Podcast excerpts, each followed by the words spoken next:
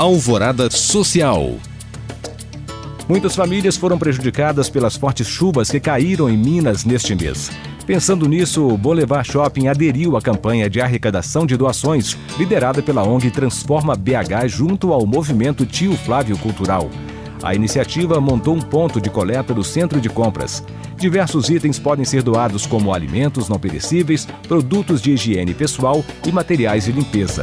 Mas atenção, o recolhimento dos donativos vai até o dia 13 de fevereiro. O ponto de coleta fica no piso 1 do Boulevard Shopping, próximo à praça de eventos. Estão abertas as inscrições para a oitava edição do Bolsa Pampulha, programa do Museu de Arte da Pampulha. Voltada à residência artística e ao estímulo da produção de artes visuais, a iniciativa apresenta novidades neste ano, entre elas a ampliação da área de atuação, que agora considera os segmentos de design, arquitetura e arte e educação. Outra mudança é o aumento do número de bolsas, que passou de 10 para 16 selecionados. As inscrições podem ser feitas no site pbh.gov.br barra Bolsa Pampulha.